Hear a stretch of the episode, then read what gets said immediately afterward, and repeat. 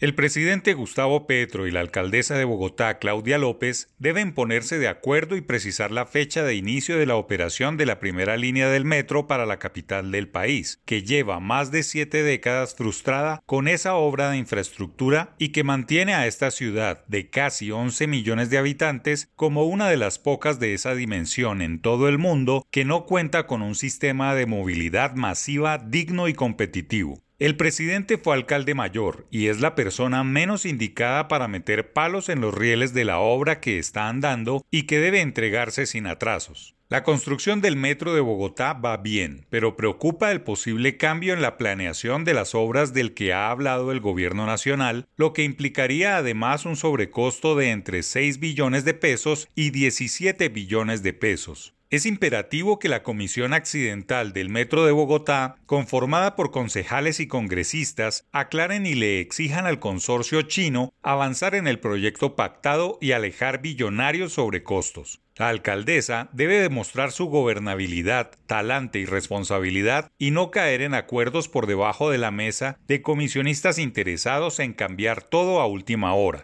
De acuerdo con el cronograma, en 2028 debe estar funcionando la línea 1 del metro y en 2032 se haya avanzado en la construcción de la segunda ruta más ambiciosa. La agenda de la obra dicta que el diseño geométrico de las vías, urbanismo y paisajismo del corredor principal debe conocerse en estas próximas semanas de febrero, por lo que el consorcio de empresas chinas que ganaron la licitación no deben dejarse manipular ni manosear por políticos interesados en seguir jugando con el desarrollo de millones de personas. Harbor Engineering Company Limited y Xi'an Rail Transportation Group Company Limited deben demostrar que los rumores de reuniones secretas con el gobierno nacional a espaldas de la ciudad no son ciertas y que cumplir con lo pactado es su forma de hacer negocios, pues es la gran prueba de entrada a Colombia de operaciones chinas, que tendrán la misión de construirlo y operarlo y generar confianza. Los constructores chinos le ganaron a los españoles en la licitación por precio y financiación. Ahora, en medio de los bandazos de este gobierno nacional, no pueden materializar la desconfianza de que el metro de Bogotá en sus manos es una suerte de cuento chino.